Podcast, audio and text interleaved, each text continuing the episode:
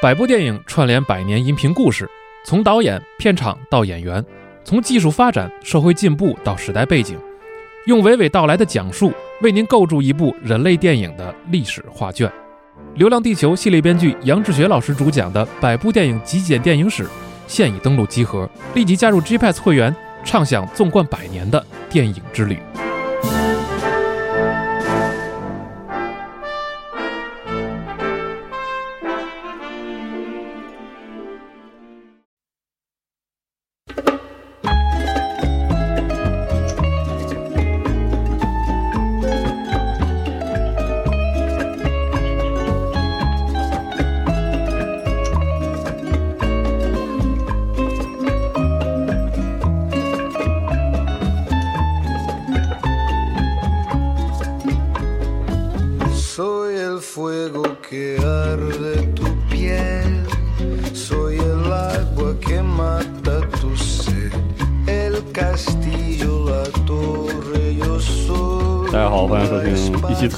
常规节目啊！我是四十二。我是老白，哎，我们录这一期节目是因为我们请到了一个非常有趣的新的嘉宾、哎啊，我们都喜欢叫他朱老师啊。朱老师给我们打个招呼。哎，呃，大家好啊，嗯，对，就是那个第一次来集合录节目，啊今天来到你们办公室也算是圣地巡礼了。身份序列啊，啊我们很惶恐啊。我对我们这期节目呢，虽然是怎么说呢，算是个常规，但是就是很很不一样。啊，很奇特，很奇特，是因为我们之前其实听朱老师讲过一些有关这个拉美和西班牙语文文化圈的一些哎趣事儿，然后过去的交流啊，非常非常有意思，就特别想请朱朱老师来在电台里然后跟我们分享一下啊。近期不是那个《生化危机四》重置吗？对啊，朱老师狂喜乱舞，哎呀，这个乡音无改鬓毛衰，这种感觉，朱老师可以啊自我介绍一下，然后就是比如说自己的一些简单经历。经历哎啊，然后我们就直接进入正题聊一聊。就是呃，这个第一次来集合啊，但是其实我在这个听集合的节目已经很多年了啊啊，早就是在那个荔枝特别特别早的时候啊，哎就是还熊总还在的时候，哦我就开始听了。可以说集合的节目啊，伴随着我成长，这个真的真的真是毫毫不过希望没来啊，太好了，太好了因为当时呢，读大学的时候，在国外啊，有那么一段时间，我身患绝症我操啊，就是干眼症。好嘛，然后，但是呢，很不巧的是，我呢是学的这个西班牙语文学方向哦。啊，，你让我不读书是不可能的，是啊，嗯。所以我只能怎么呢？就是把有限的时间呢，就有限的眼睛的使用时间嗯。啊，然后集中的使用到我必须要读的材料上。哦，然后还有呢，就是打黑魂三，哦，所以那段，所以有相当长一段时间呢，就是集合的节目还有黑魂三，构成了我生活中就是为为数不多的，就是一点点这个慰藉，就是！让我脱离这个学术 学术折磨。所以就是跟大家提前说一下，就是朱老师因为学习这个西班牙语文学，嗯。以及后来从事工作呢，然后就对这个拉美和西语的很多的嗯，其实西语国家的这个文化呀，还有嗯。相关的这样一些内容，其实是有独到的见解，有独到经历是吧？哎，经历实实际上是个人经历啊，呃，然后我我也事先早说一点 disclaimer 之类的东西啊，因为这个这期节目如果播出去，我相信就是。呃，在我这个圈子里的很多朋友肯定是会听到这个节目 然后呃，就这点经历呢，你们肯定也是知道的，或者你们就算不知道，也会发现啊、大概是那谁谁吧。啊然后啊，希望你们那个说坏话的话吧，就是不要当着我面说，我会非常认真的跑到每个 A P P 有这个节目播放的地方去那个跟你对线，或者请 或者请求平台将你的移评论删移除。啊，太好了啊！这就是为什么这期是这个常规节目啊，不敢放 Pro 是吧？对，因为这期的这个乐趣啊，啊远超这个我们的 Pro 节目能对对对 对，提供的是吧？那我们这个话题该从何说起呢？对就，是还是说回到这个生化四是吧？生化四啊呃，这个首首先呢，就是呃，我是一个学文学的啊，啊这个我玩的游戏呢很有限啊嗯，但是我特别喜欢玩另一种游戏，就是文字游戏。啊，啊，我我喜欢呢，就是做一种就是虚构游戏，嗯就是我喜欢呢胡说啊，简单来说就是胡我说。原来可以这么描述这个事儿，对对对对我学习了。fiction 嘛，所谓 fiction 就是这个就就这么回事儿。哎所以我觉得我我觉得我和那个就是你们来来你们这儿别的那些嘉宾吧，最大的优势相比吧，就是我是学文学的，哎，我不需要对我说的话负责。好嘛，太因为因为这个文学有个特点啊啊，就是所有写下来的东西、说出来的东西都是假的啊，都是虚构，所以这一点特别棒。嗯。然后咱们就废话少说，直接进入这个《生化危机四》啊。啊啊，《生化危机四》这个东西啊，呃，说实在的，我我呢是个是一个非常胆小的人，哎嗯。所以导致我这这些年来一直错过这个佳作。我知道它非常好，但是我一直没敢接触这个游戏哎，就是我就是这么胆小，以为它是恐怖游戏，哎，对，呃，这个也是小时候这些哥哥们啊，哦。就是哥哥们，就是带你去网吧那些哥哥们，就是极力渲染它的恐怖。是这样来的，你在边上看的吧，你就感觉特别紧张。嗯然后直到这一次呢，这个呃《生化危机四》来了，哦然后朋友都跟我说这个可有意思了，可带感了。一上来是跟这个西班牙这个村民们这个就是 呃，激情互动。是的，来劲了，突然间我，说那那得试试啊，是那得那不能错过必须得。有我，对，所以呢，就就玩了一下，玩了一下呢，发现一上来这个呃西班牙要素非常非常之强烈，哎，就是呃呃，这个首先一上来啊，最最开始这个男主人公叫雷昂啊，哎里昂，这里昂啊就是一个西班牙语名字，雷昂哦，雷昂，他是什么呢？哦，就刚才就是这个狮子，对哎，它是狮子的意思啊哦，雄狮啊，雷昂。然后呢，这个跟里昂一起出现的呀，啊，还有两个条子，啊、对，呃，然后其中一个条子一上来呢，就说好死不死的，非要下车，然后还要抽烟什么的对还要上厕所，然后啊就掉坑里然后他就果断就给自己送了。嗯对，嗯这个恐怖游戏你怎么可能自己行动呢？对吧？是的，所以我就像我这种人吧，就是我这么胆小的，肯定第一时间就留在车上，我坚决不下车。是这样的，他丢了就丢了，我们报警吧。说对，哎，就得这样，然后，呃，值得一提的是呢，就是你在这个游戏过程中，你会捡到一个那个他的证件，对上面染了血吧？对是是捡到的还是对方扔给你的？呃捡到了，捡到捡到的。然后呢，上面写着这个 “Policia Policia Nacional”，哎这个 “Policia Nacional” 是什么呢？就是说是它是一种这个是它这个西班牙这个警察的一种分类。嗯哦西班牙这个国家呀比较特别，就是我们会把它想象成跟中国差不多，但其实它在行政上很不一样。嗯，当代的西班牙呢，是一个中央政府和多个自治区构成的。嗯我们所习惯的这个我们生活中的这个省这个概念啊，呃，在西班牙都是自治区。嗯。哦，然后呢，这个自治区叫自治区啊，它不是白叫的，哦。这个很多很多费用像。呃，民民生开支像教育、哦。医疗啊嗯、治安这些东西，都是自治区自己来养自己的。哦所以你们自治区有钱，你有一些公共服务就很到位哦啊。相对弱一点的话，你得凑合也也不是说凑合吧，就是说国家呢会有这个中央这个财政去呃补贴也会补贴你，也会有转移支转移支付嗯啊。这一点呢，就是不展开说了吧，反正就是也导致这个自治区人民之间啊产生一些这个彼此的吐哦槽。，明白啊，有点类似于邦联那个状态。因为比如很简单的，因为加泰罗尼亚人民他觉得他他缴的税多呀，啊，是对？吧？这巴斯克人民缴的税多呀。嗯，他说：“你们南方这些人整天就是对吧，开始，游手好闲，西班牙地狱来了啊！呃，还是先回到警察这部分啊。哦所以呢，这个和里昂一起来的这两个条子呢，他们是国家警察哦啊，national 就是国家 national 啊。然后他这个国家警察是中央政府的，所以呢，一些比较重大的犯罪啊，还有比较重大的这种治安的这种管理是交给国家警察来解决的。那么至于各自治区，比如说巴塞罗那，比如说加泰罗尼亚整个区，然后巴塞罗那这个市，它有对应的这个自治区的警察来解决这个事儿。嗯但是这里面就牵扯到一个什么问题呢？就是说西班牙人嘛，他本来生性就是比较这个自由散漫啊，嗯就是能不担事儿就不担事儿啊。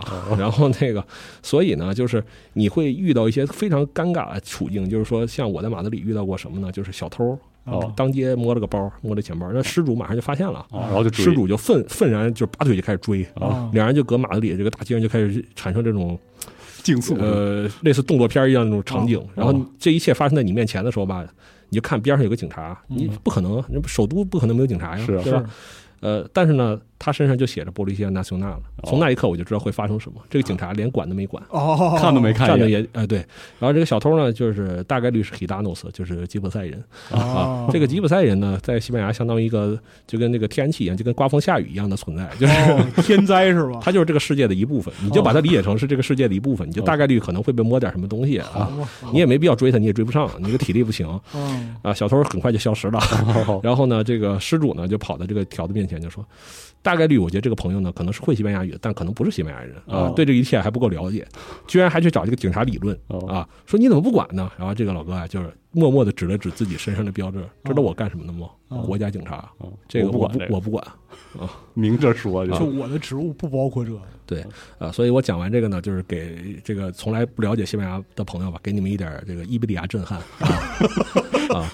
Bienvenido a España 啊，Así es，Así es 啊，哦 这这 OK 就是西班牙。啊哦，OK，啊！你啊所以那个开场他能跟李昂一起开车出去，已经是顶大天儿了不得啊。了。，这这已经非常配合了啊！就非是常配合。我寻思呢，就是美国总统嘛，他不是那个丢了那个姑娘嘛，吧哦是美国总统的女儿嘛，是。那高低得派几个国家警察国家警察跟着你去意意思得到哎是吧？，但是呢，这个车上大家闲聊这个劲儿啊啊，就这种感觉，就是吃吃皇粮但不干活这个劲儿，啊特对，拿捏的 非常非常非常懂。啊，太好了，好游戏啊！然后再说另一个条子啊，另一个条子呢，就是虽然没下车，但也也出事儿了。对这如果是我的话，我就果然果断开车我就走了，朋友们，再见，对吧？完全不管了是吧？对？吧？但是呃他可以报警是吧？对 对，然后他是怎么呢？他后面我们那个李阳发现呢，就是走着走着发现这个居民们正在搞这个篝火大会，是的吧进行一中间烧烤，嗯，中间给他烧了。对，我不知道如果操作特别快，有没有机会给他救了？没没有机会啊有没有没有任何剧情杀，就是要么你去啊那个交互，然后看，哦你冲进去的话，那边就是火直接点，能听到他的惨叫。你你那个触发两种方式，就是你看他烧烤，嗯然后你走过去他烧烤，嗯总之你救不下来。哦，原来如此。我说怎么李阳这个人心也挺大，就这么淡定的看着。我说要是战友高低不得补一枪吗？能是让人活活烧死呢？啊是呢，有点歹毒了啊。然后呢，这个火刑这个事儿啊，其实也非常有意思啊。我也对这个东西呢，因为它也是伊比利亚传统异能的一部分，哦来劲了哦，所以呢，我也稍微有一点点了解。哦呦啊啊然后这个你在西班牙留学的时候都研究啥来着？这个文学系的朋友就是这样，是就是是正经的绝对不看啊太好了。啊。嗯然后这个如果说火刑啊，大概可以叫什么 “muerte in la hoguera，呃哦，muerte en la hoguera，muerte 就是 death 啊，啊，就是呃，就是 in the fire，你可以理解成这个烧死啊，啊。烧死啊。然后其实很有意思啊，这个稍微拓展一点词汇啊，就是这个 hoguera 这个词啊，它跟 hogar 这非常像嗯，hogar 就是家。啊，家庭这家 hoguera 就是篝火啊，哦所以大家想想，就是中文的家里面是个屯是吧？啊对是说明我们中国人爱养猪爱吃猪。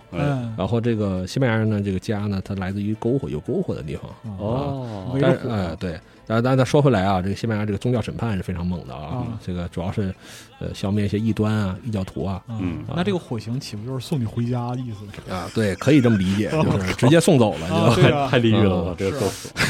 啊然后呢，这个西班牙这个火刑到底烧死多少人啊？这个是一个西班牙史学界有点敏感，但又特别大家特别爱聊的话题。啊就到底烧死多少人？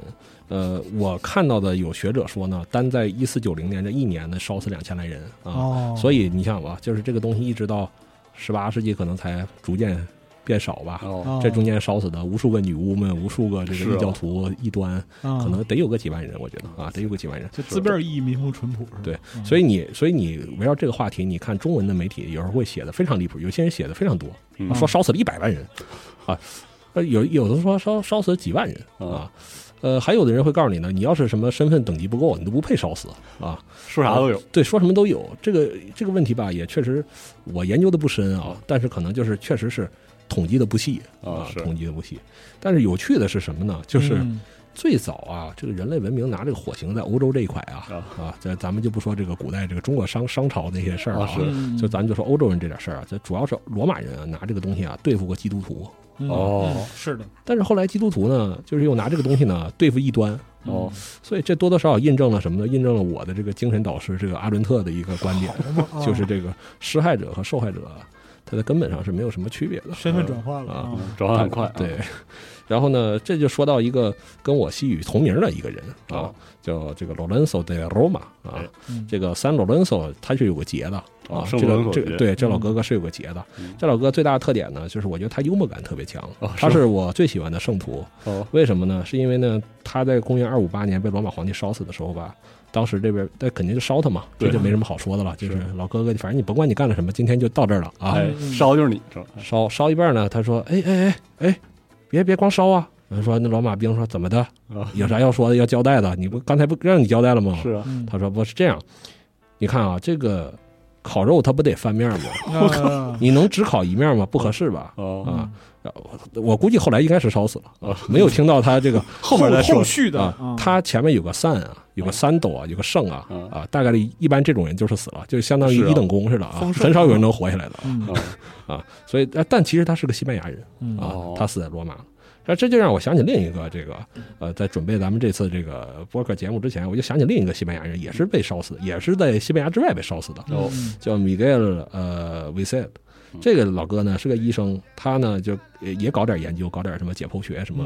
啊。你们后后面如果感兴趣的朋友啊，去去查这个米盖尔维塞特啊，他还是还是说了点，还是搞了不少这个哦。学术成就的，在这个西医的这个发展上啊，尤其是推动解剖的这个发展上哦。是有很大这个贡献的。嗯。但他被人举报了啊，呃很复杂，他有这个宗教上的问题，也有这个关于他学术上的呃一些哦，他们认为你你你这个解剖尸体合适吗？很亵渎有点啊亵渎啊？啊是包括这个，如果你再往下研究的话，肯定就会发现一些这个人体的一些自然的规律，对哦这可能就和三一律就不太一样了，是吧？就可能和一些教条就不太一样了嗯。所以呢，当时的一帮这个呃瑞士的这个这个这个，还有一些法国的一些这个宗教人士吧，反正就是写信啊，就是呢举报他嗯啊，举报他。呃，一开始呢，这老哥呢没被逮着，嗯。搞了个缺席审判。嗯。然后呢，把他连把他的这个塑像啊，连同他的书一起给烧了，就说意行了，就是意思一下行了，这人没找着，但是我们高低也得给他烧了。嗯。后来呢，给逮着了啊，逮着了呢，就是如果这个你们这个高中历史呢学的学的是文科啊，这个我不太清楚北京之外的地方啊。啊，我学文科。啊，就是可能你们会学到一个叫加尔文宗的哎一个宗教新教改革势力啊啊，比较狠的那对。那个新教的一种。善用火刑，对，这个加尔文宗呢，这个加尔文其实他不太想弄死这个这个这个这个朋友米盖尔这个朋友啊啊，最后呢还是给他烧死了啊，啊特别好。这个故事呢，就是我我就喜欢在于他被烧了两次，嗯哦是的他在形式上被烧了一次，他肉体又被烧了一次哎啊。那最后呢，我再说一个火星特别经典的啊，就是布鲁诺。哎我提他呢，我完全不想重复他的那些事迹了，嗯，我就想说一件什么事儿呢？就是我发现互联网上这两年啊，特别奇怪，啊也可能是我关注的这个小圈子，呃，给我提供了很多这种信息。有好多想给罗马教廷翻案的啊，嗯 这让我觉得非常震撼呃。怎么翻呀？就是说，呃，尤尤其是有一类这个读了点书的朋友啊啊，呃，开始强调呢，说这个。呃，布鲁诺其实他被烧死呢，并不是因为他的这个呃科科研啊，而是因为他在宗教上是异端，怎么怎么嗯啊？呃，其实我想说呢，你这种说法啊，就放在当时罗马也挺无耻的啊是吗啊，那么严就是重呢？呃，一个人你怎么区分他的学术观点和宗教观点呢？尤其在那个时候，是的呀科学就叫自然的哲学，嗯你怎么能区分出这个人的观点是哪部分是独胜的，哪部分是不独胜的对吧？更何况烧的时候连你人带书一起都烧了，还是的难道还分一下吗？难道说这部分是你的天文学著作，我们就不烧了，啊但这部分是你的神学著作，我们就给你烧了，对吧？嗯不可能的啊！是的所以我在这块儿反击一下这个，最近有这种翻案风啊，啊很奇怪啊 我觉得罗马教廷要翻的话，也是烧烤那种翻。建议安排几个鹤岗老哥教教他们怎么翻面儿，怎么翻？嗯。啊？这个我有经验，没关系。啊。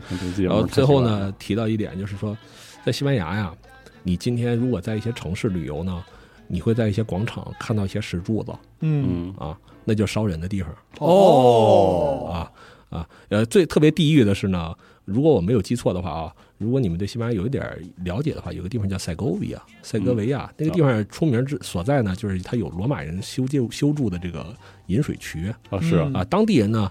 啊，我觉得特别地域的有两有三件事儿，OK 第一件事呢，当地的一个经典美食，就是你如果去了这个地方，一定要吃的嗯，是塞戈维亚烤乳猪，嚯，外焦里嫩，贼棒，又非常地狱了。汁水汁水特别足，那个皮汁水特别足，完全不焦啊，汁水特别足哦哇。塞然后呢，千年那个生火的这样一个经验的大城市，太地狱了，我们受不了呃，第二个特别地狱的呢，是他们这个呃古城的这个城门还保留着，我不知道是不是后来重修的，反正一直保留着，呃，前面有根柱子 OK 啊。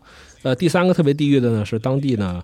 呃，居然呢庆祝圣罗伦索节，就是咱们刚才说的烧死的这三个老哥哥里面第一个，第一个。啊啊，公元二五八年被烧死，要求翻面的这个。啊，啊，圣圣他们这个塞格维亚人庆祝圣罗伦索节的方式呢是互相泼水，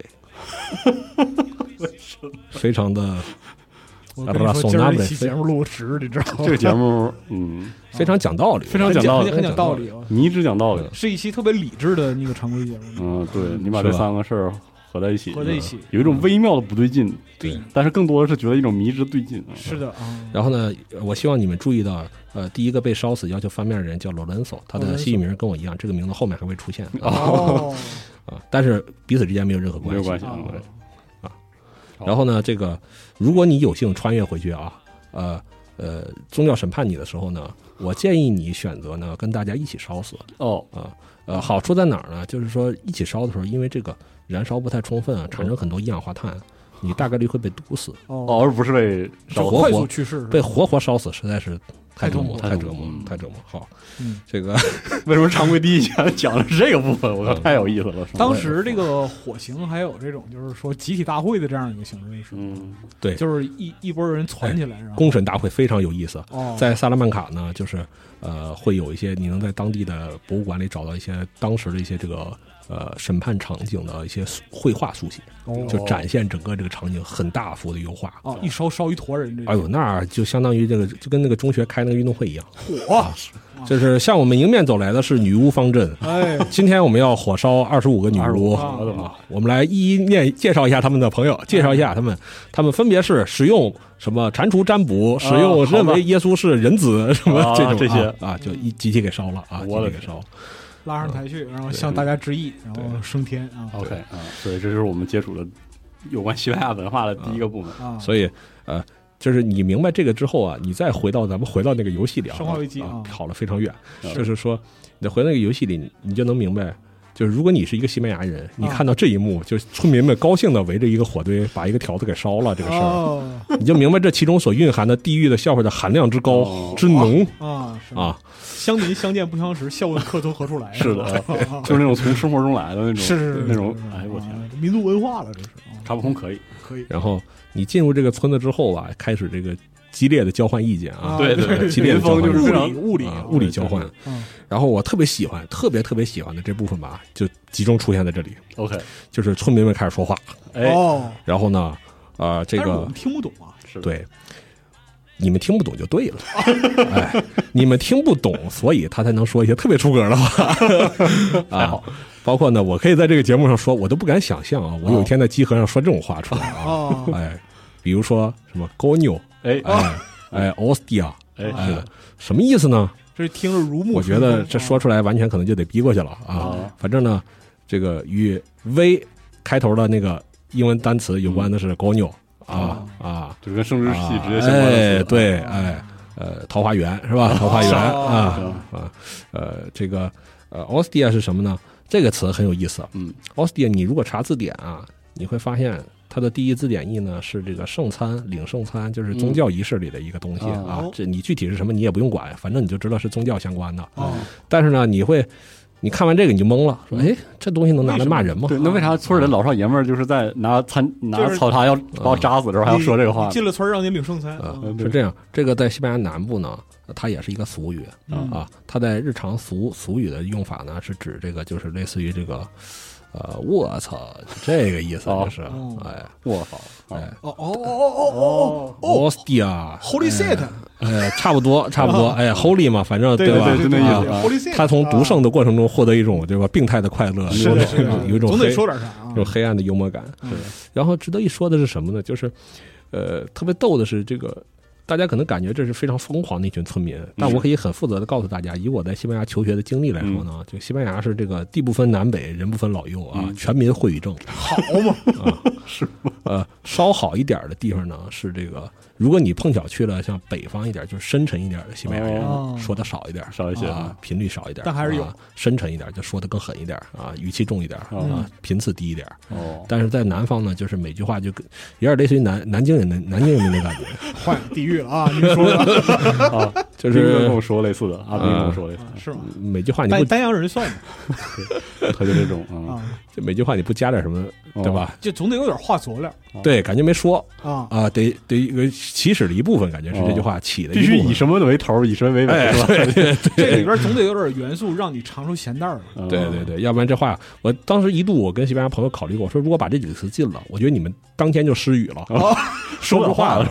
对民族文化受到极大摧残。对对对，那几个动作吧，那几个动词，那几个物体是吧？啊得用。然后这节目里能说吗？啊，不能别说了，这还别说了，别别说说了。啊万一有懂西语。然后最逗的，没事，他们到这部分已经听出来了。呃，说对，嗯，嗯然后呢，这个呃，我呢，这个我跟这些这个不三不四的朋友们交往得特别快乐。你那儿很坦诚，啊，我就喜欢跟这样的朋友们打成一片。所以呢，他们果断邀请我呢去一个南方的朋友过了两个圣诞节，我有两年圣诞节都是在他们家一起过的。哦哦，去这个西班牙南部的这个民风贫贫这个民风淳淳朴的地方。对对对，因为我当是这样，我当时啊，这个他圣诞节没烧点什么吗？呃也也哎，我们点孔明灯，哦哦哦我很吃惊这件事儿，哦，西班牙点居然也点孔明灯，你知道吗？哦让我挺吃惊的。啊呃，我跟这个四十二老师讲过，描述过一些这个呃他们圣诞节的一些生活，其实还是。呃，因为是在南方嘛，那种乡间的感觉还是很好的。嗯有机会的话，大家能深度游的话，如果你西语的水平允许你这么干的话啊，嗯我建议你还是一定要深度的去探访西班牙南部，那个风情是很很特别的一个地方啊啊。然后呢，这个呃男方呢，就是当时在他们家里啊，就是呃，你可以认为就是四代三三代同堂了啊，哦三代同堂了，呃有奶奶在。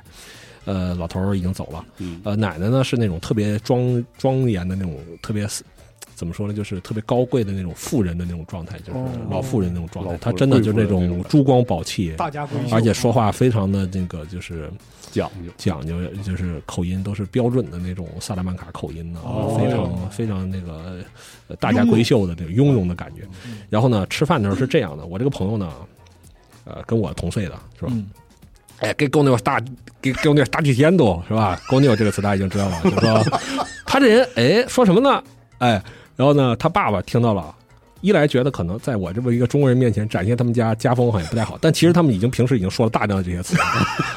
他爸是个警察，啊然后呢，照他脑勺拍了一下。哦。Us the diciendo，哦，还是有这个，这不还是？啊、对，啊哦 还是不不，我说反了，就是他是 Ostia give us diciendo，嗯。就是指电视里一个人说啊，哎，我那什么，他说什么呢？然后他爸说，给给我那个大底，然后给他脑袋拍了一下，给我那个大 diciendo，就类似于就是哎。你其实这个他是觉得呢，就他觉得呢，就是“公牛”这个词勉强你说了就说了，嗯。奥迪这个词吧，不太不太尊重耶哥，哦。哎，然后你奶奶呢是这么相信耶哥的是虔诚的人。一个人，你怎么能说这种话呢？是。哦啊，反正这一幕给我，反正感受到了一种这种文化的，家庭的温暖啊。就南部震撼，这就是南部震撼。其实这个就跟那个。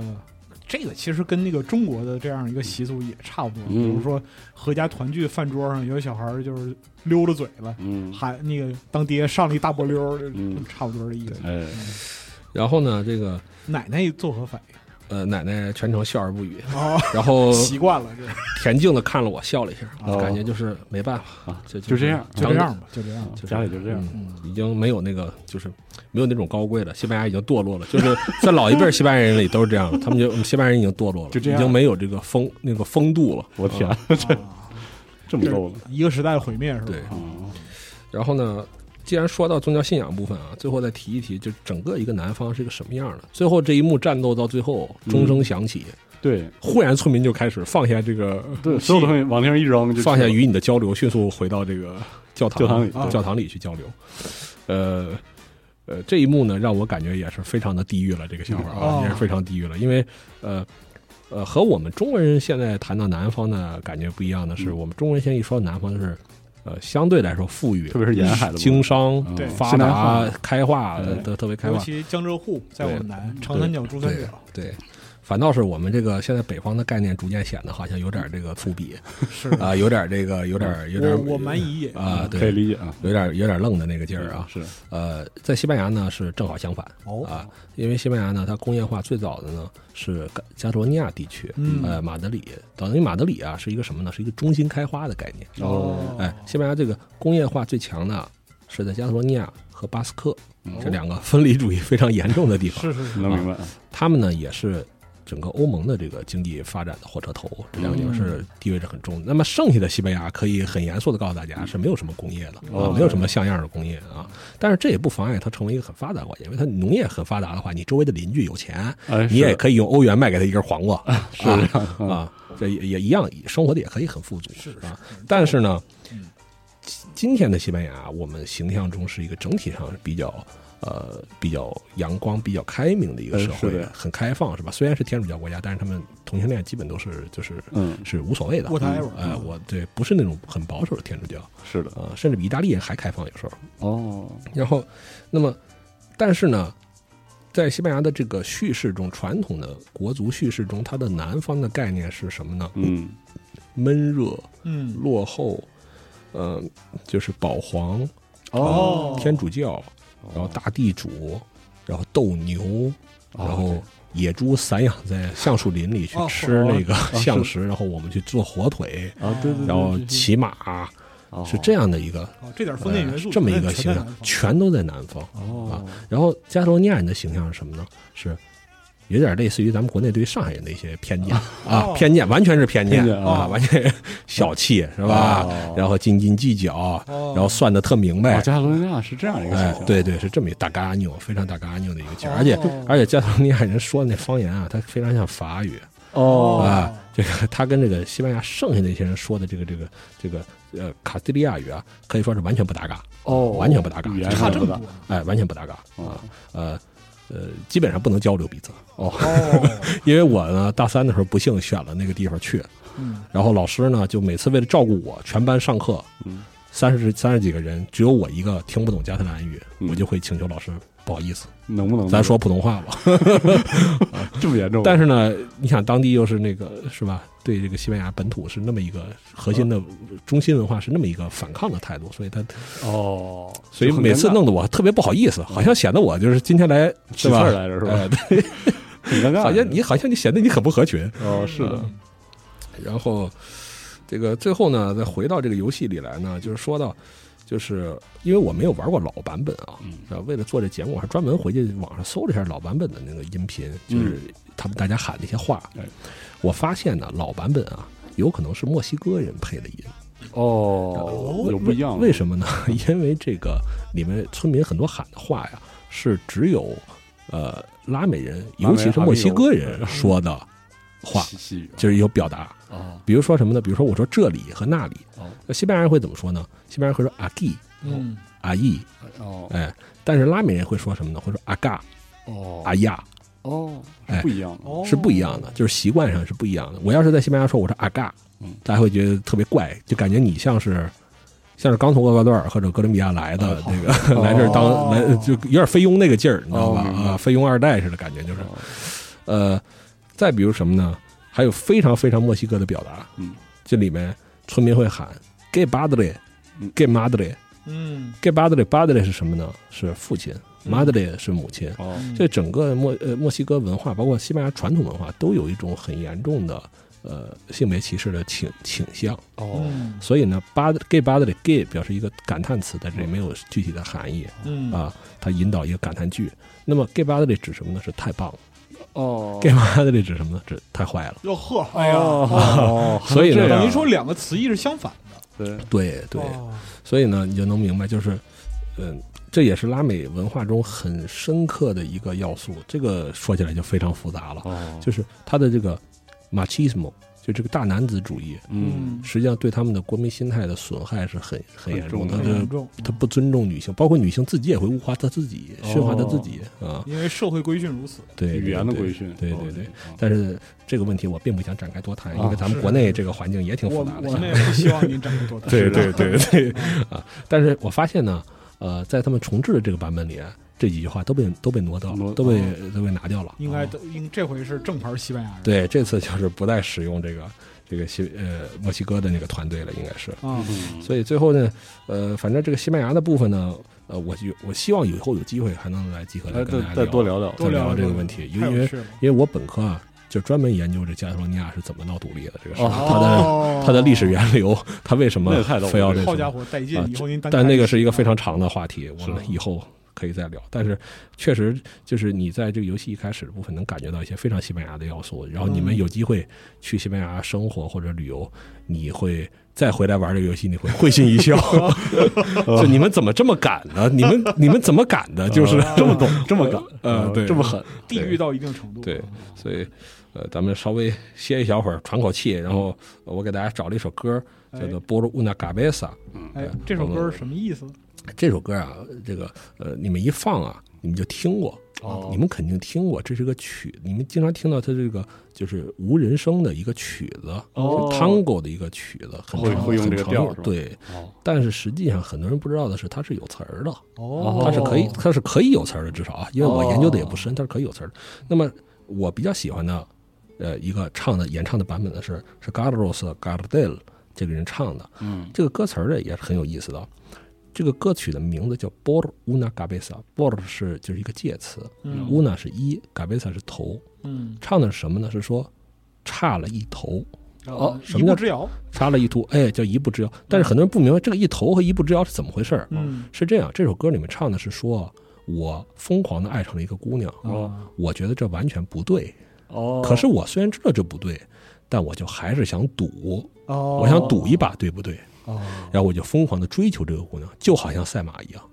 哦，那么赛马的时候差，了一个码头，哎，就差了这半个马身，那差了那一头，哎。我就追上了，我就是第一了。结果哦我不是第一，啊，是哦是这么唱了这么一件事很遗。憾。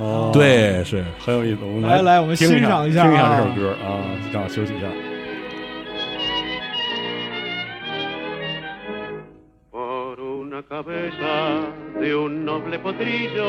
Que justo en la raya afloja al llegar y que al regresar parece decir no olvides hermano vos sabés no hay que jugar por una cabeza me tejón de un día de aquella coqueta y risueña mujer que al jurar sonriendo el amor que está mintiendo quema en una hoguera todo mi querer. Por una cabeza, todas las locuras, tu boca que besa, borra la tristeza, calma la amargura. Por una cabeza, si ella me olvida, ¿qué importa perderme mil veces la vida? ¿Para qué vivir? Cuánto desengaño por una cabeza. Yo juré mil veces, no vuelvo a insistir.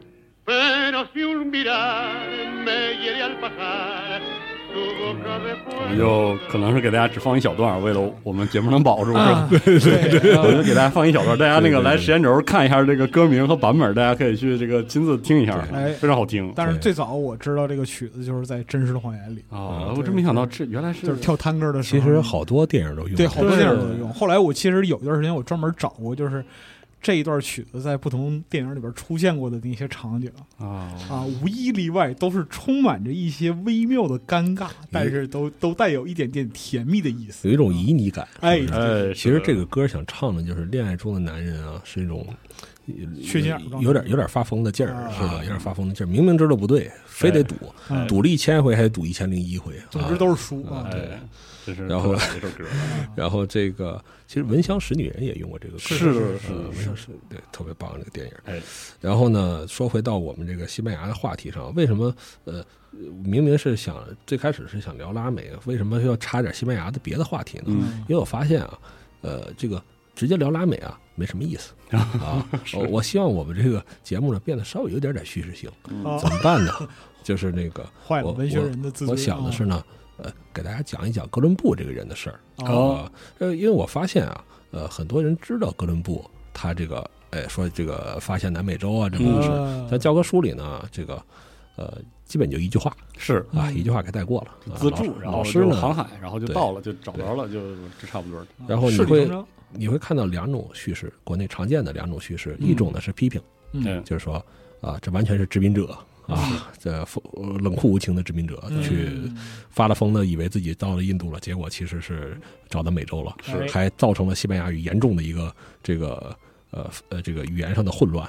就是印度在现在西班牙语叫 India，嗯然后印第安人叫 Indio，哦那你怎么办呢？那没办法，对吧？你看，你看中国人，中国是 China 嘛，然后中国人是 Chino，对吧？这是对应的，对吧？是的，但是印度呢是 India，然后印第安人是 Indio，然后印度人应该也是 Indio，这就反正中间隔了个太平洋，对吧？啊非常烦，非常讨厌啊，非常混乱。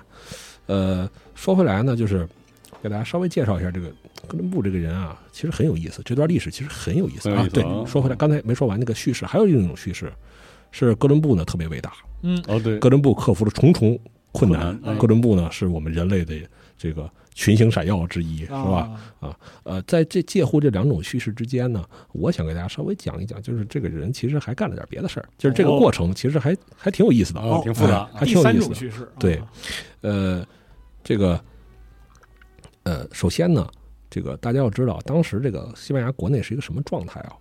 有两个，你可以理解为有两两个王国，嗯这两个王国都是基督徒。嗯哦那么这个半岛呢，自从阿拉伯人入侵以来啊，嗯已经过了七个世纪。哦七个世纪间呢，这西班牙人基本都龟缩在这个北部的一些山脉里啊，就是慢慢打游击，一点点收复这个嗯他们的故土嗯啊。这期间，如果你玩《帝国时代二》的话，哎你会有印象，有一个系列任务叫西德，是的，西德之歌，西德之歌啊。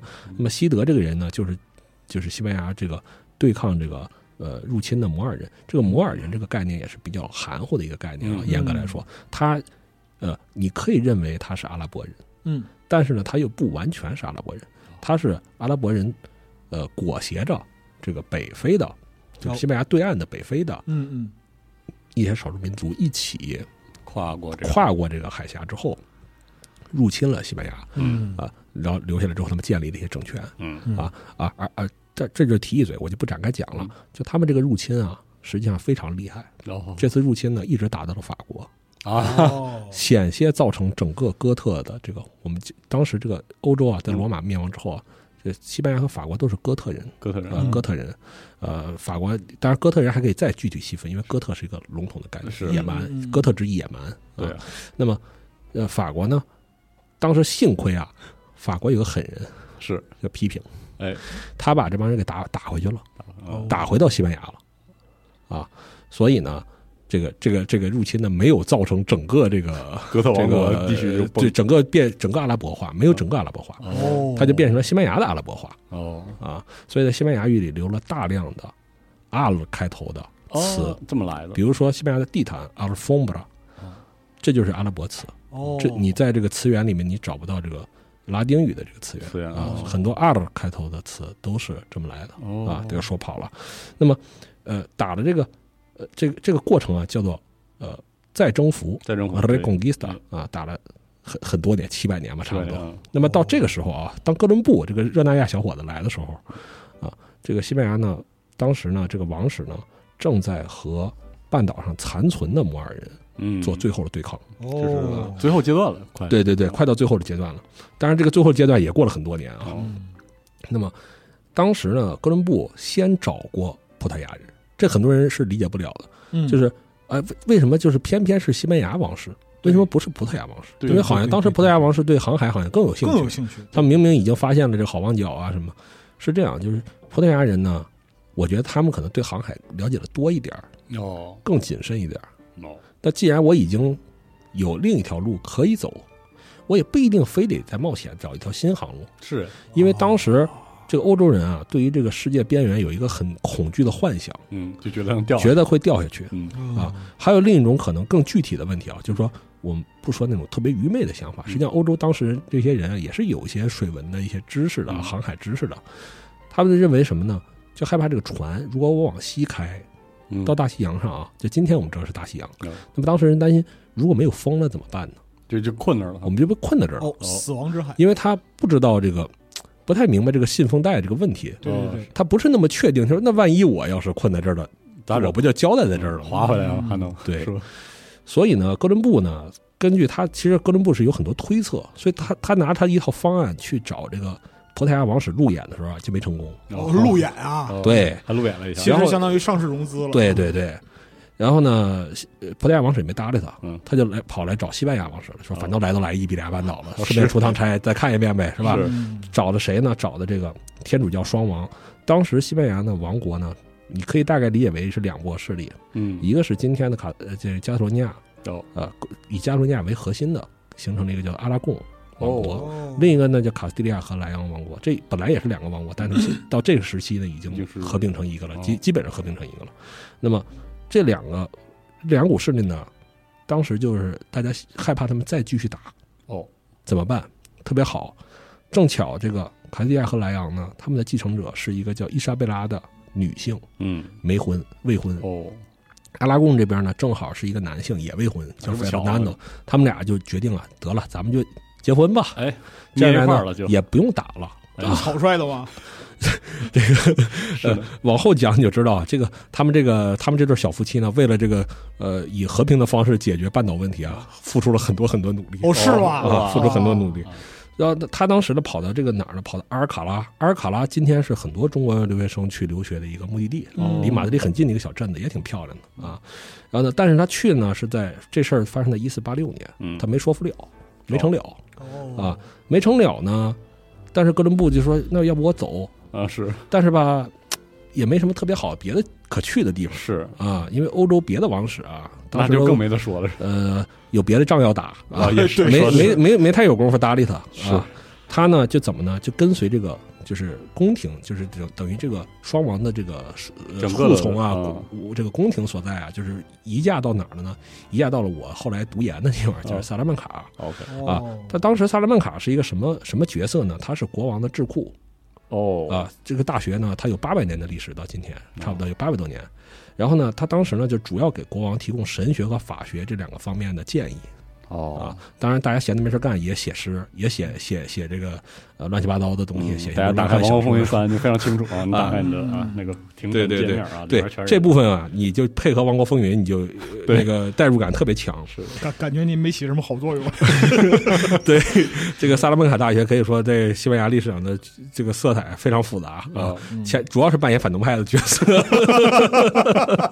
太好了太好了。呃，但是我我我稍微给我母校找补一点啊啊，呃，这个大家知道，就是这个文艺复兴有很多这个作品是从阿拉伯语转译转回来的，转译哎，转译回来的。呃，这里面呢，托莱多的学者和萨拉曼卡的学者都发挥了很大的作用。哦，他正好就是这么一个哎学术对交流的，对对，又又回来了，因为他不是跟阿拉伯人接壤吗？对一边打，大大大家啊不打交道是吧？也能聊聊啊，哎也能坐下来聊聊啊。不打不相识嘛。多说一句，就是你去托雷多到今天，你还能在托莱多的一些这个旅游区里能看到，就是这是犹太区，这是穆斯林区，这是呃基哦基督区。哦，还就是他当时啊是这样，这个战争啊后面进入一个僵持状态嗯很长时间，他可能没什么进展。是。啊。像西德这种人啊，他也不总是就打就打摩尔人，哦，他有时候也打基督徒啊。哦他是怎么说呢？有点这个这个军阀的意思明白啊，呃，所以这个当时这个环境是有点复杂的，大家也不是总是打，也能交流交流哦。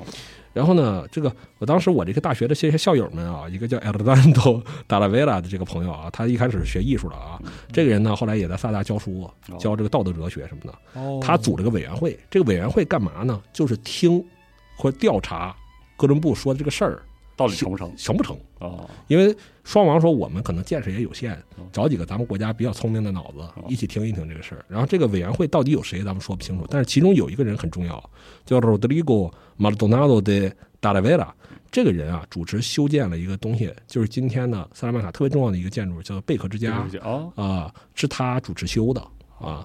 这很。重要。如果你未来有机会去萨拉曼卡，是一定不会错过这个这个景点的贝壳之家。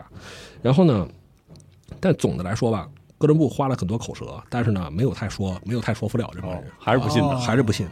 当然，我觉得呢，就是可能这个问题想验证啊，也不容易。是就你要验证说这个东西可行啊，而你要具体怎么执行呢？从哪儿出发呢？是呢，对吧？然后我们要准备多少这个粮食、水呢？什么的，嗯包括说，哥伦布一开始就提了一些很具体的要求。哦，哦他比如说，我到了那个地方之后，有些权利你要让渡让渡给给我啊哎，我要成为一个什么什么，啊张嘴就吃啥还要对对就来了，开始还啥啥都没有呢。就是说创就路演的时候就跟对方说了，啊我必须得持持股多少，知道啊吧？然后对方一想 啊哎，我这边还没想好呢，你退出机制都有。对啊，就说我这边，那万一谁鬼知道我给你钱了，你你就怎么着了呢？对是吧？啊，万一跑路呢？反正这个事儿比较复杂。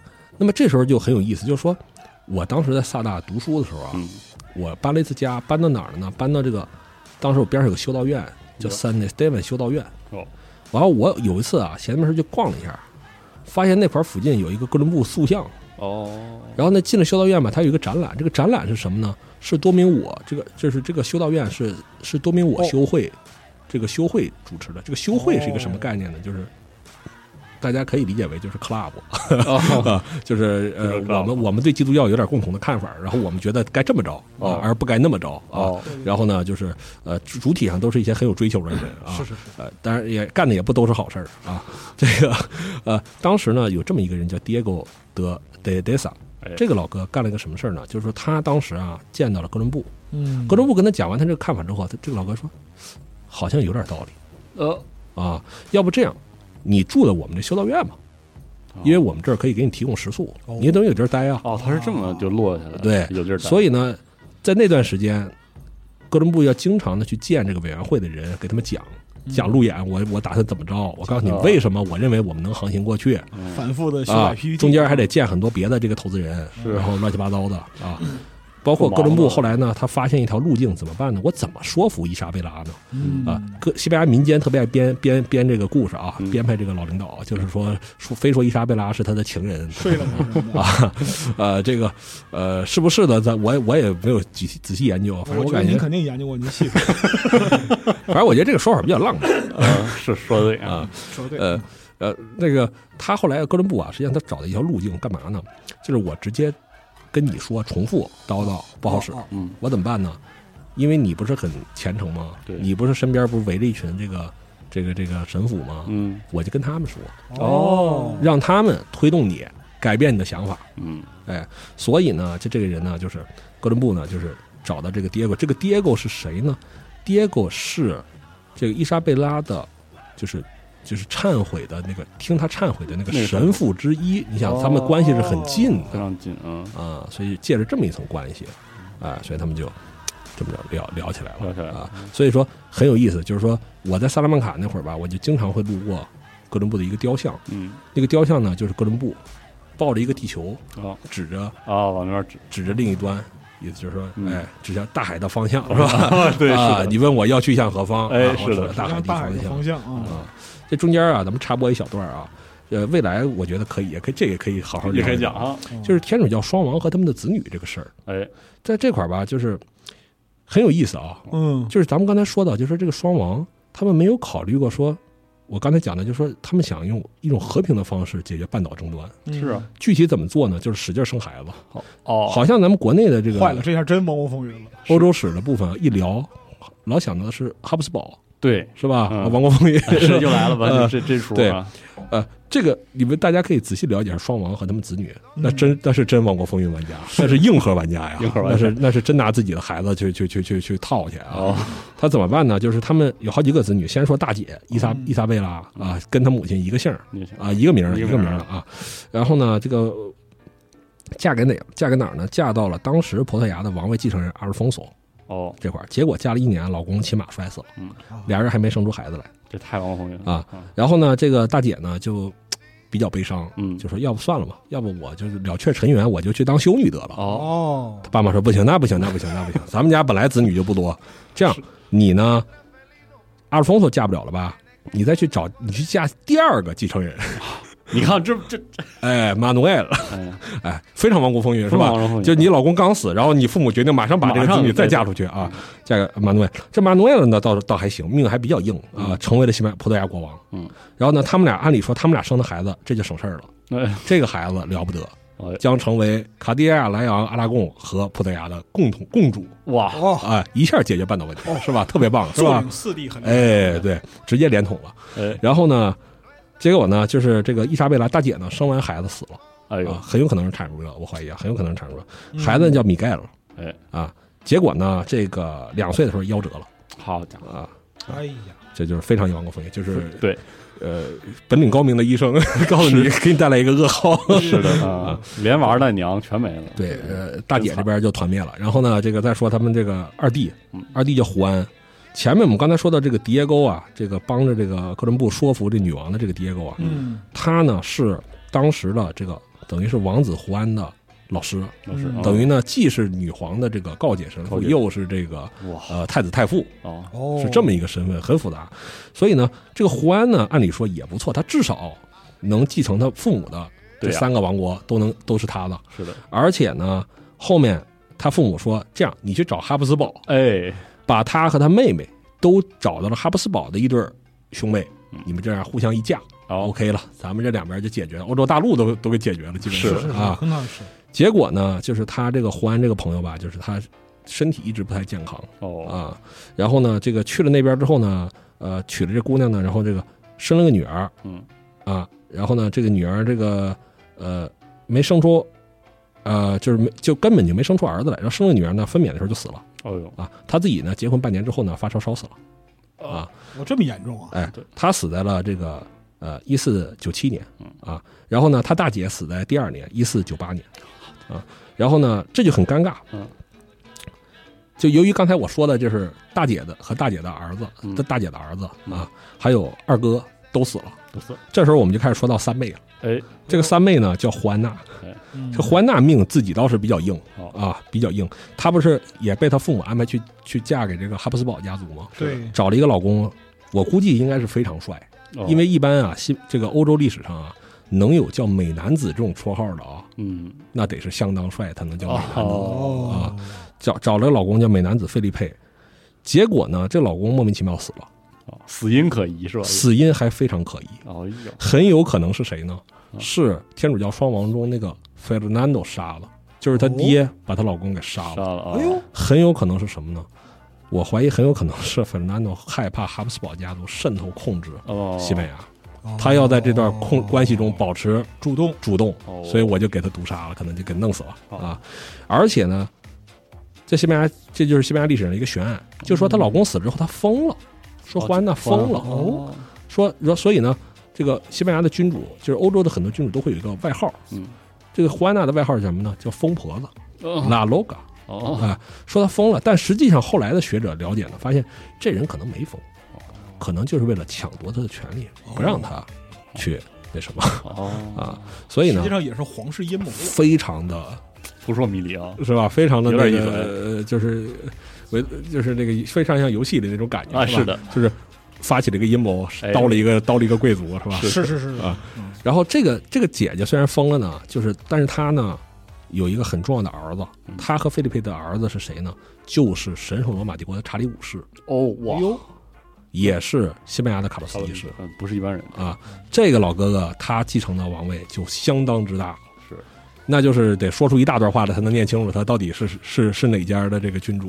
是啊呃，你大概想象一下吧，就是整个神罗嗯，他是头儿，首先他是头儿，嗯然后整个西班牙他是头然后西班牙以及西班牙的海外殖民地也是他嗯也是他哦啊，好家伙，所以什么叫日不落？啊，什么叫日不落开始了？啊，开始了所以这个时候就是西班牙，就是这从这块开始，哦从胡安娜的呃这个死了的之后，他这个开始呢，就西班牙逐渐走上了他最黄最黄金的时期。嗯，西班牙管这个叫做 siglo de oro，就是黄金纪、黄金世纪嗯啊，黄金世纪。就是无敌的那个对，对对，是特别爽的那个时期啊。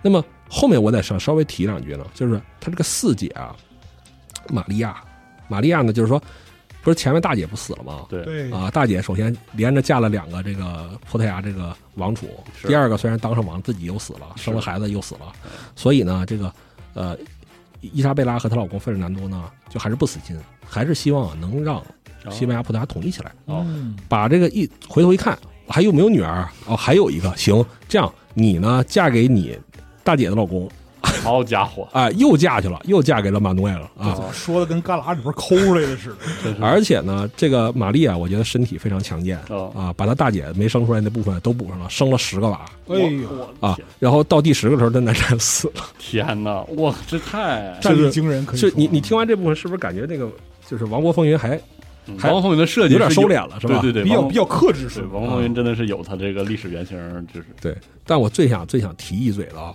就是他的五妹叫嘎达嘎嘎达丽娜，嗯，嘎达丽娜嫁给了谁呢？亨利八世。哇塞，哎呀，大家我我稍微提示一下，亨利八世后来面面临一个什么问题？生不出儿子，就是离婚，所以他离婚了，所以就是这个卡特琳娜。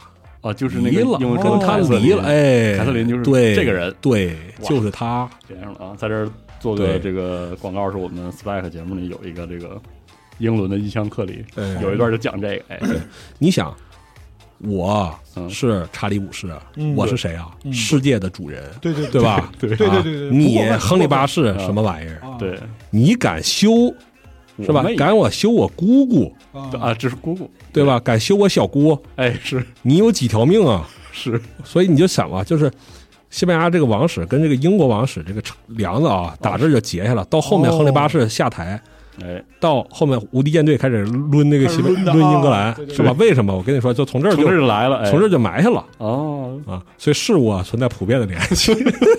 是说得太对了，对嗯，所以我们说了很多啊，就是欧洲史这一块还是挺合理的，你知道吗？非常有趣，非常有趣其实非常有意思。然后我们再说回来啊，又回到哥伦布这部分啊。好嘛，还能回到他啊？然后这哥伦布呢，最后呢，还是又找到另一个修士，叫胡安佩雷斯。嗯这胡安佩雷斯呢是怎么呢？他也是胡安娜的这个这个一个就是告解神父。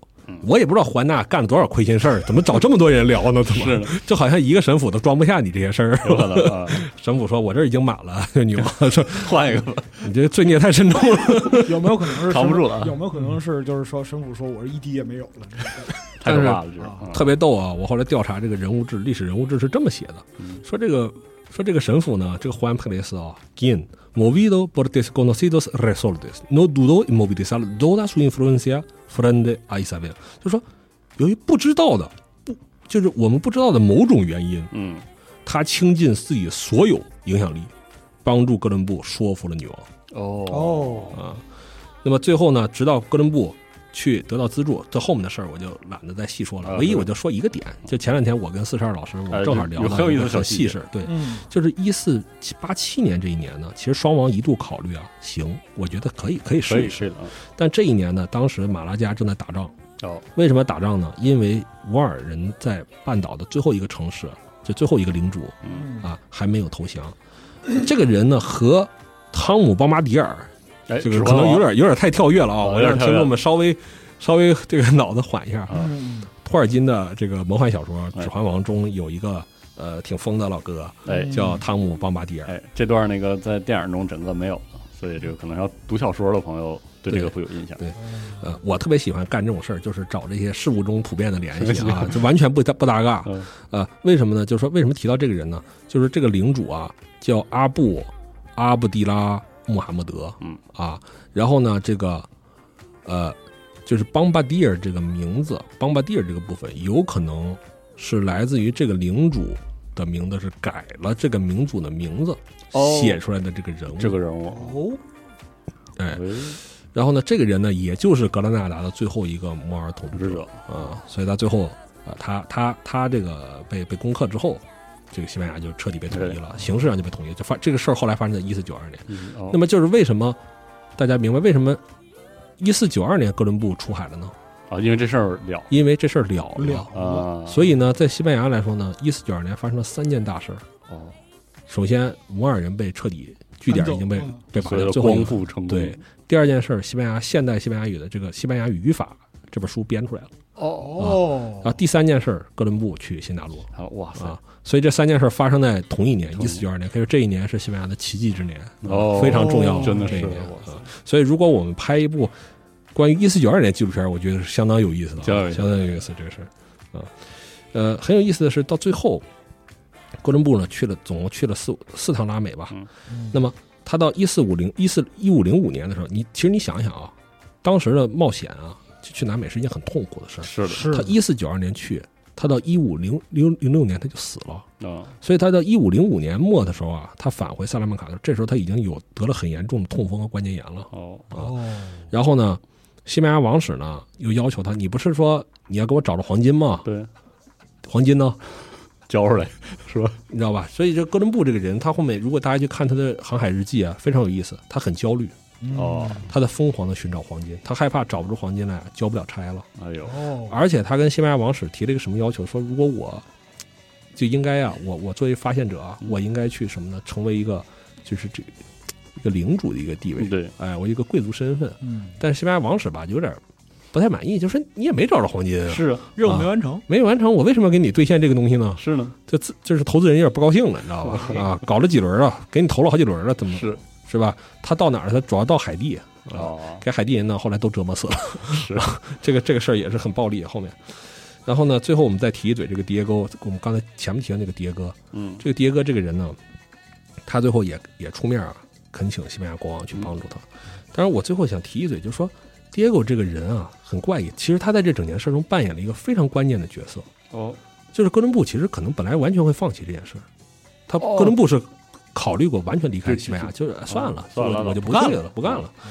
所以呢，后面我为什么说这一整件事呢？因为我感觉，如果我自己不去萨拉曼卡读书，嗯，我不走，我不在那天下午闲着没事干，走进圣伊斯特班修会，哦我是永远不可能发现这个事儿的。哦，真的是，因为我走进去之后，我才发现哦，原来跟随最早的一批这个西班牙人去南美洲的神父是多明我会的西方这帮修士们。嗯哦然后呢，哥伦布呢给他的儿子，他儿子也叫迭戈啊哦啊嗯，写信就说什么呢？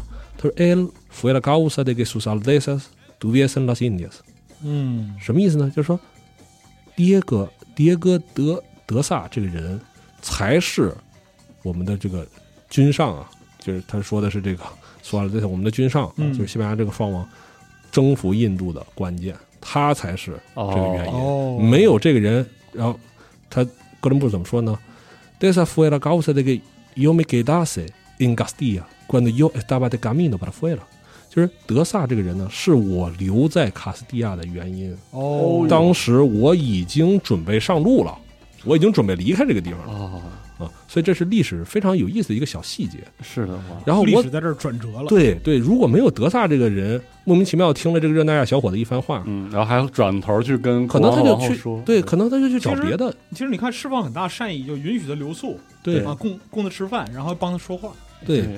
而且更有意思的是什么呢？就我以前对多明我修会的理解吧，是这这是宗教团体嘛，这个没什么好说的，是的就是嗯争权夺利呗，是吧？对就是搞宗教这点事儿，而且在宗教审判中也没起什么好作用，确实 是吧？嗯但是很有意思，就是你进你你当然你可以认为说他们是在自我修饰，嗯在营造一套有利于他们自己的叙事，但实际上呢，你当你进入圣伊斯特班修会，你会看到那些修士保留了很多随哥伦布当时航海记录的东西，哦包括地图，包括一些他们收集的东西。他们在做了很多基础研究，就是说这个土著人在说什么话，他们为什么这个样儿，哦我们怎么给他们布道，哦，和我们印象当中那个西班牙殖民者的刻板印象还还不完全一样，不样不不完全一样，哦我只能说不完全一样。他们也也干了很多很残忍的事儿，嗯但是不完全一样。然后圣伊斯特曼修会这帮修士干了一个什么事儿？我认为特别感动我呢，嗯就是他们从传统基督教的这个逻辑发展出了一个很朴素的人权的观念，哦就是说他们说。就是甭管这些印第安人是是怎么样的，甭管他们开不开化，相不相信上帝，嗯他们是上帝的造物，哦我们我们不应该虐杀他们。哦哇，他们给王室写了信，就说我们不应该虐杀他们。是的，当然，我们后来也知道，就是说西班牙人开凿银矿啊，去嗯开凿金矿啊，去还是干了很多殖民罪行。但是是的，从那会儿开始，我们知道，就是说，就是西班牙这个形象，我希望给大家一点小小的，就是区别于昂格鲁萨克逊人主导的这个西方文化中的描述的，它是不一样的。嗯西班牙人是在这个过程中是很有自省的，他知道自己在干什么，是很复杂。对，是不是说是一个单纯的说科尔特斯是一个强盗形象啊？哦然后我们就去了，就是就是要抢抢黄金，必须这个黄金这屋子？这屋子必须装满，全是黄金，不然全给你全撒了嗯啊！不是不是这样不是这种情，况不是这样的啊！这个这个事儿还是很复杂的。嗯希望我这个说这个说这些东西对你呃，就是对这个世界的了解吧，稍微嗯。有一点点变化啊哎嗯啊就就可以了啊。然后这个最后我们我觉得这部分就可以，就是我们最后说一个点，就是也是我后来读哥伦布航海日记，我觉得特别受感我感动的一个点，嗯。就哥伦布在他航海日记中明确的写到，他们篡改航海日志，哦哦。因为这个水手们啊很恐惧，就是世界探索未知这个事儿。嗯因为水手他毕竟不像哥伦布，他说你们开路演会的时候，我就坐在外面，我又不能列席，是吧？只不过抽中了我这艘船而已，是是是对吧？所以呢，他们干嘛呢？哥伦布他们故意的把这个航程缩小一点，哦比如今天其实我们船开了四十海里，啊我说四十，嗯这样来水手们就感觉啊，其实我们离故乡还不是很远，是的，想掉头还可以回去，哎对，我的天，是这样。他们就是说，所以就是说，这就让我意识到一件什么事儿，就是一些伟大的事业，如果你真的想做啊，需要一些天真。包括还有一件什么事儿呢？我现在也在反复思考这件事儿，未来可能我会专门就是再找一些材料去看一看这个事儿。就是有两种可能，看你愿意相信哪一种啊？哥伦布数学不好，他把地球算小了，嗯嗯有这种可能。因为如果你不知道有南美洲和北美洲的话，对，那你要你要直接从西班牙哦开到日本，那不是很远吗？是的呀，就是假如果定假定地球上没有南北美洲大陆，对，你就没法歇脚。对对对，那你就一直开过，一一口气开到日本去。就算你承认地球是个球，也很辛苦吧？是的，是的，你怎么就确保你这个船能一直干过去呢？是的，那中间出点什么事儿，不你不都死了？你知道会有什么海情吗？对对对吧？礁石啊，飓风啊，你也啥也不知道，对吧？有一种可能是他把地球算小了，嗯，他数学不好，嗯，所以我们有可能从这块儿推出一个结论嗯，这发现新大陆是是依靠一个数学不好的人。呃，我可以接受啊。我特别喜欢这个结论，因为嗯我数学也不好。对，在座的没有数学好的啊。是是还还有一种可能，我我这是我现在后来我现在比较相信这种可能，哥伦布故意把地球算小了。算小了，为了让自己能成型，是吧？对，为了如果如果我不把地球算小了，你们是永远不可能同意我去干这个事儿。对，所以就先怕了所以反过来说，萨拉曼卡委员会那帮人嗯为什么不同意他去？啊。也不是说他们完全基于宗教的理由反对，这里面很有可能有几个是懂，科学的对他是有可能懂数学的。啊，他说你这个方案不是不成立啊你，算错了呀。你这个淡水粮食什么的，你你也不够你航行过去的呀。是的，哥伦布在第五层，萨拉曼卡在第三层，啊 哎呦，在历史上这种历史故事真的听扑朔迷离听起来真的太有意思非常有意思。是的，是吧？所以最后呢，就是我呢，作为一个这个从小在海淀长大的人吧，啊然后大三的时候去西班牙交换了一年，嗯。然后呢，立志呢说，哎，萨拉曼卡这地方挺好，然后我就后来又去读读研，然后呢，读研的时候呢，罹患干眼症啊，绝症，干眼症，啊我天，最后呢就觉得算了吧，要不这文学文学博士也不读了。啊，为什么呢？给了我一个拿到一个 offer 嗯。啊，这个 offer 呢，倒也不能说对我特别有吸引力，它嗯实在是当时给的比较多啊，所以最后呢，我想引用啊《白鲸记》里的一段话，哎特别符合我当时的情境哎，啊，又年轻又躁动还穷啊啊。当时是这么说的，《白鲸记》里面啊是这么说的，这男主人公描述自己为什么非要参加捕鲸船呢？哎他是这么说的：很多年以前啊，那时我的钱包扁扁的，陆地上看起来没什么好混的了，干脆下海吧，啊去在我们这个世界上占绝对面积的大海里逛逛吧。啊这已是我唯一的去处了。每当我心烦气躁、肝火直冒脑门时，每当我心忧絮扰、眼前一片十一月的愁云惨淡时，每当我身不由己跟着不相干的送葬队伍走到墓地时，每当我忍无可忍，马上就要在街上像脱缰的野马一样横冲直撞时，我都得赶紧去出海。只有出海可以阻止我对自己举起枪。我没有像家徒那样一边吟诵诗歌一边拔剑自刎的勇气，只能悄悄走上船去。怎么样，朋友？你有类似的情感经历吗？我始终相信，不管是谁，在特定的时刻，他都会对海洋产生类似的情绪。哦，我的姓名其实这无关紧要。好了，你就可以叫我以实玛丽吧。哎呦白鲸的这个对来了，确实是这个感觉是的，是的，就是带着这种风劲儿，然后我就决定，哎，不读研了，呃不读博了，就就就去拉美闯一闯。啊，这就是才有了跟拉美的缘分，对是吧？这就是为什么我本来在决定在萨拉曼卡读博，后来又放弃读博，然后果断的跑到了一个呃陌生的大陆去工作。哦，神奇啊！这个就有意思了。但是事物在冥冥之间已经引导着我。当我每天走向文学系那栋老楼，我每天都路过萨拉那个哥伦布的那个塑像，每次我都在看他指向那个位置。哎我，感觉这一切都指引着我。还真是这样。最终你不能待在萨拉曼卡，你一定要去那个地方。哥伦布说：“孩儿啊，你你这辈子注定也是要遭罪的，是吧？”是的好，我们听听这首。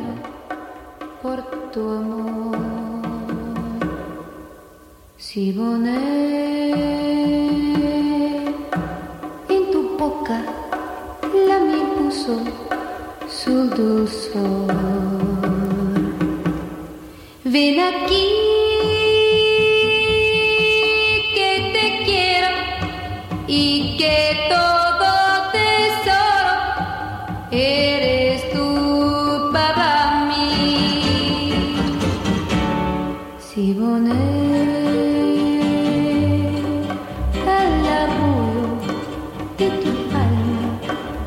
春天，希望能。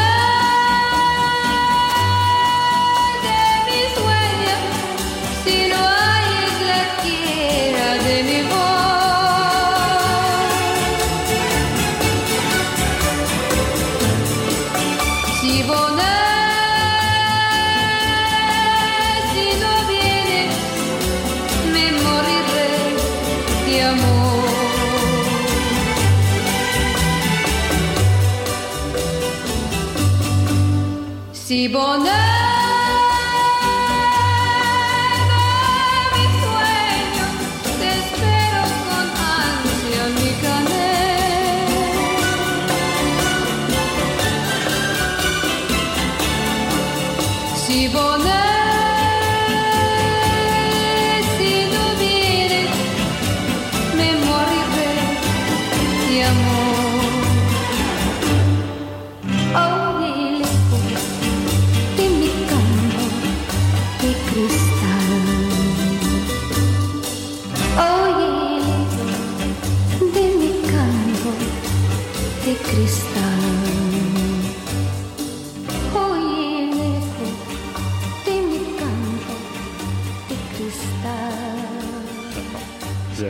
害，C 包内这首歌啊，大家可能不知道这个标题啊，嗯，但是你一听感觉特别熟悉，让你想起一部电影，谁啊？王家卫，哎二零四六啊。是的，后来我发现啊，王家卫其实他音乐品味跟我特别像，哎，哦，是吗？他特别喜欢用一些西班牙的这个就是西班牙语世界的民乐、哎民族乐器和这个歌曲。西波内这个地方是哪儿啊？它其实是这个哥伦布他们殖民古巴之前，哦，古巴的一个村落的名字哦。叫西伯内啊，这甚至都不是西班牙语这个地方。实际上，哦所有我们今天看到的很多奇奇怪怪的一些地名，像鱼嘎蛋这些这种东西哦，完全都是从当地土著人那块儿直接用西班牙语转写过来转的。转啊音译算是音译，呃，音译过来的，音译过来，也可以认为是音译。嗯。而且我当时听过一个笑话，说 “you got 蛋”啊嗯，它的意思是不知道，哦，就是西班牙人来到这儿抓了一个呃印第安人，这哪儿啊？Got 蛋嗯，you got 蛋。我不知道，我不知道，我不知道 我不知道啊，类似的故事，你如果学语言学的话，会听到，哎经常会讲是的是的比如袋鼠是看个入啊啊，我也不知道什么东西啊。有可能是这样，嗯。对，所以呃，这个这个歌其实特别，我特别喜欢在哪儿呢？他唱的其实并不是呃别的什么，他唱的是怀念，哦，怀念西伯内德啊，这是一九二七年的一首歌。然后这首歌我为什么专门选它呢？它和我选的第一首歌《Do You》，就是我们一开始放了那个就是毒枭那个主题曲，哎我觉得他们两个在歌词上啊有一种暗含的一种关联。哦，就是我稍微解释一下啊，就是《Do You》那首歌里面最后他说，我就是就是你向我许愿，你想要什么？他说我所有的财富，嗯，是吧？所有这些财富都是你的，哦，我看看就行了，啊，我看看就行了。然后 C 波内他说什么？所有这些都是你的财富，嗯。都是给我的。哦。就是你会明白，就是整个南美，嗯，我们联想起哥伦布，他最后去最终去那儿是干嘛？要寻找黄金啊！是的就是这里面要找到财富，对啊，就是所有人要找到财富的，嗯，掌握财富的，怀念这一切的，所有人最后都没有掌握它。哦，哎是这样的。是的。啊，所以我觉得这构成了一个遗憾叙事。我觉得这是拉美的叙事中的一个遗憾叙事，这是、哦。它是他们审美中的很重要的一个部分。部分，对，哦，不过我们、就像那个中间的，就是只差一步，差一头对对一，步之遥。也是只差一点儿。啊，真的是这样，很遗憾，很遗憾，无限接近，但很遗憾。哎，还真是这样，嗯，行，我们这期可以先停在这儿，因为已经聊了一个多小时了，嗯，但是我们这个拉美行记刚刚开始是吧？对呃，我们下期给大家好好聊一聊我们朱老师朱哥的这个拉美的生活的见闻，哎，也非常有意思啊。是的啊，其实就等于说把我们平时呃吃饭、喝酒、聊天儿时候的听到一些故事和一些小故事与大家分享分享一下啊挑点能说的说。啊，大家不能说您提前提示我，对 不能说的让粉丝请请客吃饭，哎饭桌上说。可以可以可以可以啊，行，大家敬请期待下期，我们这期就先到这儿，哎，我们下期再见，拜拜。拜拜。